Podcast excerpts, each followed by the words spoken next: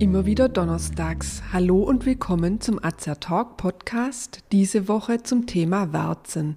Ich bin Tina, ich bin Apothekerin und Azer Talk ist das rezeptfreie und gut wirksame Format von Azerta. Informationen garantiert ohne Nebenwirkungen. Tipps von Apothekerinnen für ihre Gesundheit.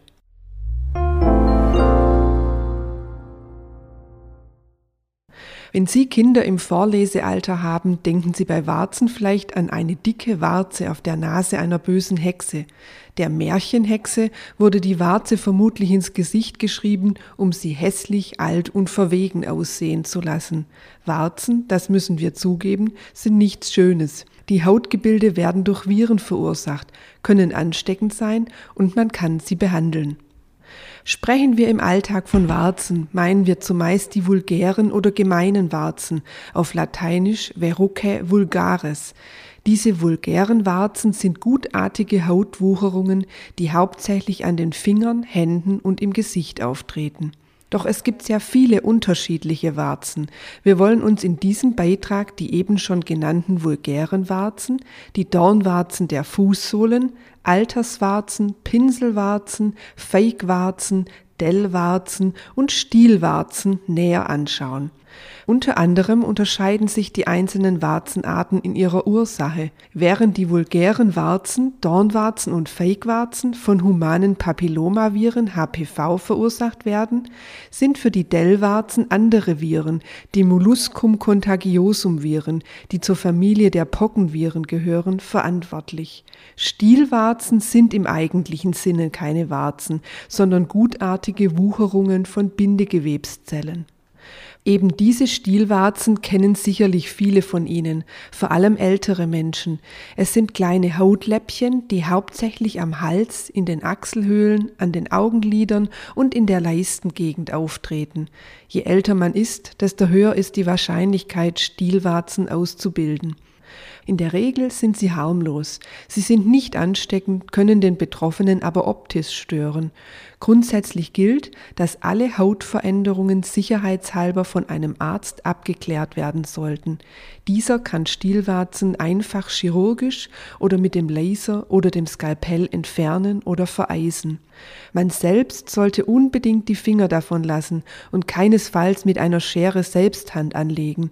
Die Gefahr einer Infektion der Wunde ist zu groß. Kommen wir als zweites zu den Alterswarzen. Auch Alterswarzen werden nicht durch Viren ausgelöst. Sie werden auch seboroische Keratose genannt und können optisch Leberflecken ähneln. Sie grenzen sich von der umliegenden Haut durch ihre gräulich-bräunliche Farbe und oft raue Oberfläche deutlich ab. Alterswarzen treten ab dem 50. Lebensjahr vermehrt auf und sind meist harmlos. Die genaue Ursache für ihre Entstehung ist nicht bekannt. Man nimmt an, dass UV-Strahlung eine Rolle spielt. So findet man sie meist auf unbedeckter Haut, wie Handflächen, Gesicht oder Oberarmen. Wichtig ist auch hier wieder eine Abklärung durch den Arzt, um mögliche bösartige Hautveränderungen auszuschließen.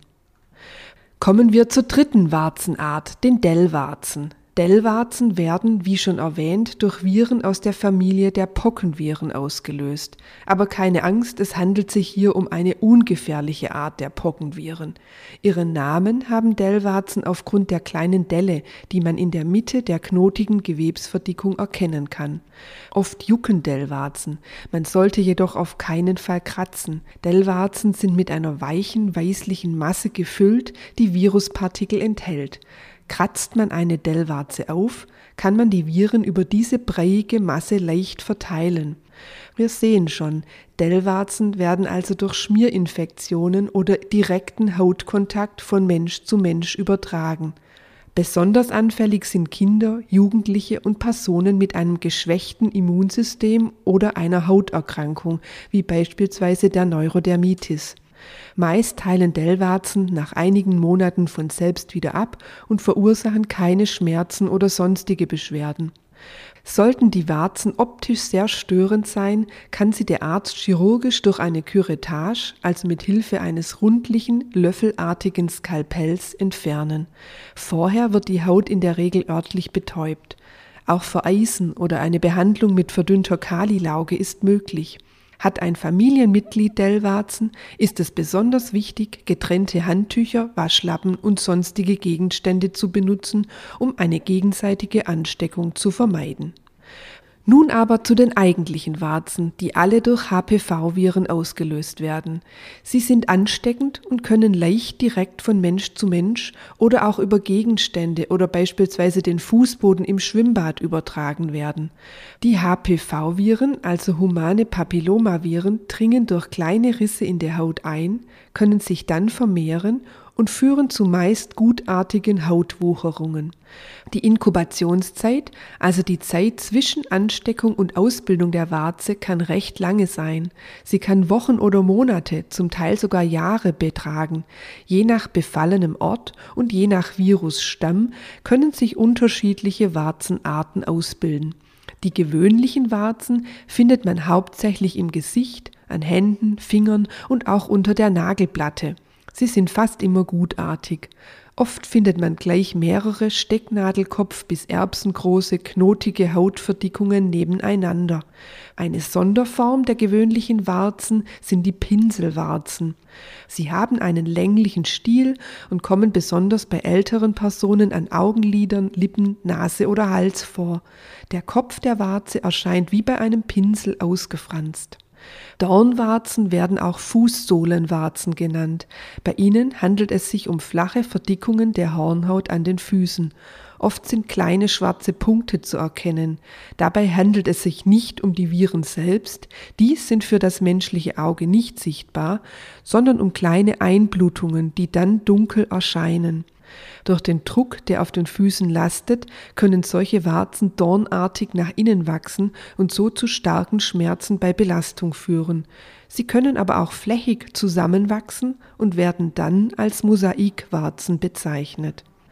Spätestens, wenn man beim Gehen Schmerzen hat, aber auch wenn man unter den optisch unschönen Wucherungen an den Händen leidet, sollte man die Warzen behandeln. Wie hätte unsere Hexe aus dem Märchen ihre dicke Warze auf der Nase wohl behandelt, wenn der Autor die Geschichte dahingehend weitergesponnen hätte? Vielleicht hätte sie die Warze im Vollmondlicht besprochen oder eine dicke Schnecke darüber laufen lassen. Sind diese Therapien nur Humbug oder steckt Wahres hinter den Mythen? In der Tat haben Warzen eine hohe Spontanheilungsrate, was erklären kann, dass manche der Hausmittel tatsächlich zu einer Heilung geführt haben. Das heißt, Warzen können von ganz alleine wieder verschwinden. Mitverantwortlich sind sicherlich immer die Aktivität des eigenen Immunsystems, und dieses lässt sich stärken, auch über psychologische Maßnahmen.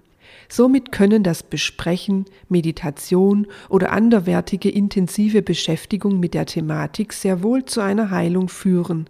Das kann aber unter Umständen länger dauern. Auch gewöhnliche Warzen können chirurgisch vom Arzt abgetragen werden. Neben diesen beiden Methoden gibt es aber auch Möglichkeiten, die der Betroffene selbst anwenden kann. Lassen Sie uns nun mit den Möglichkeiten der Selbstmedikation beschäftigen. Ein Prinzip der Selbsttherapie ist die Entfernung der überschüssigen verhornten Haut. Dies kann mit aufzutragenden Wirksubstanzen oder durch Vereisen geschehen. Als Wirkstoffe kommen beispielsweise Salicylsäure oder Milchsäure zum Einsatz.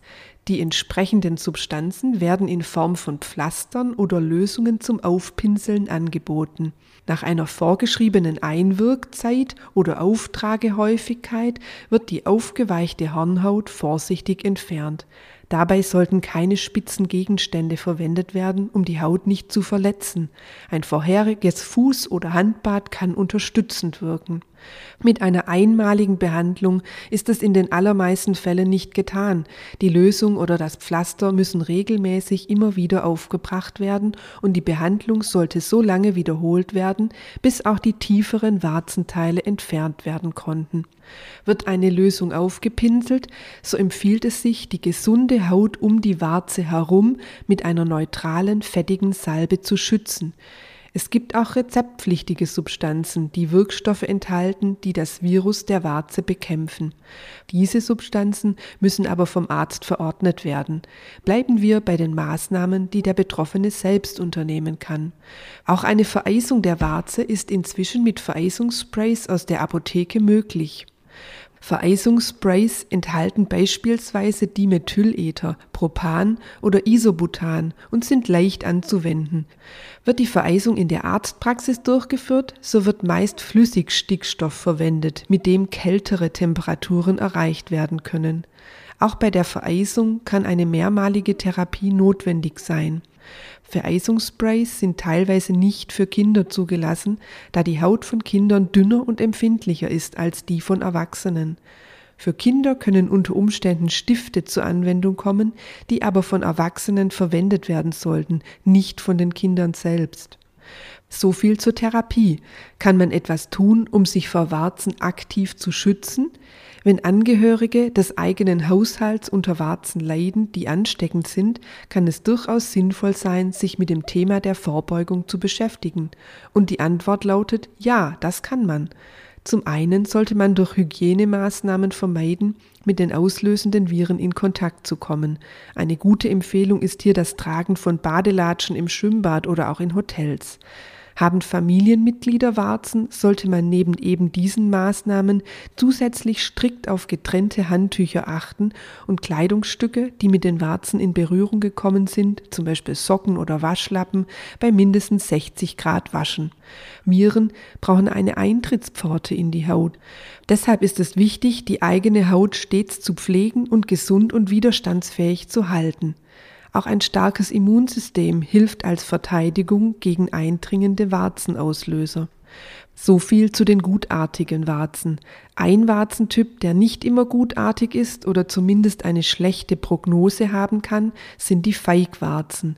Diesen Warzentyp findet man hauptsächlich in der Genital- und Analregion.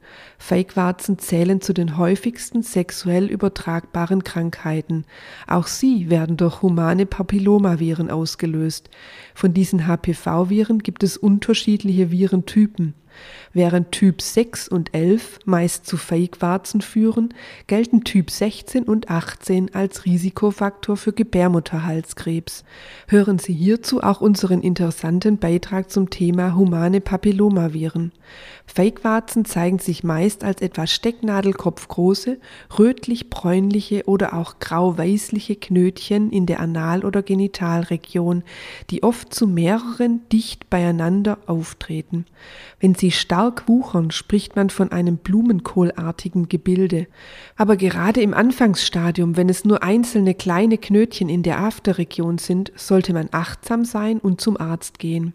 Fake-Warzen treten nämlich besonders dann auf, wenn das Immunsystem geschwächt ist. Meist bereiten Feigwarzen keine Beschwerden. Sie können allerdings Juckreiz auslösen und eine psychische Belastung für Betroffene darstellen. Liegen die Warzen äußerlich als auf der äußeren Haut, so kann sie der oder die Betroffene mit einer speziellen Lösung oder Creme, die der Arzt verordnet, selbst über mehrere Wochen hinweg behandeln. Bei innerlichen Feigwarzen entfernt der Arzt die Warzen operativ da die Viren durch den direkten Hautkontakt übertragen werden und dies in der Regel bei sexuellem Verkehr, haben Kondome eine gewisse Schutzfunktion. Auch die HPV-Impfung kann vor einer Infektion mit humanen Papillomaviren schützen. Hören Sie hierzu, wir erwähnten es schon, auch unseren Podcast-Beitrag Humane Papillomaviren. Wie schütze ich mich?